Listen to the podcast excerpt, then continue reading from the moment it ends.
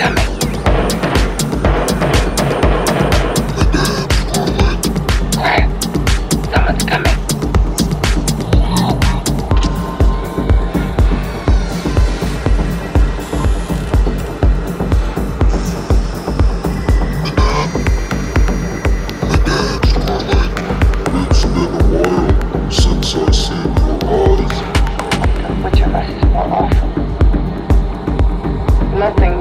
is more terrible than what I am.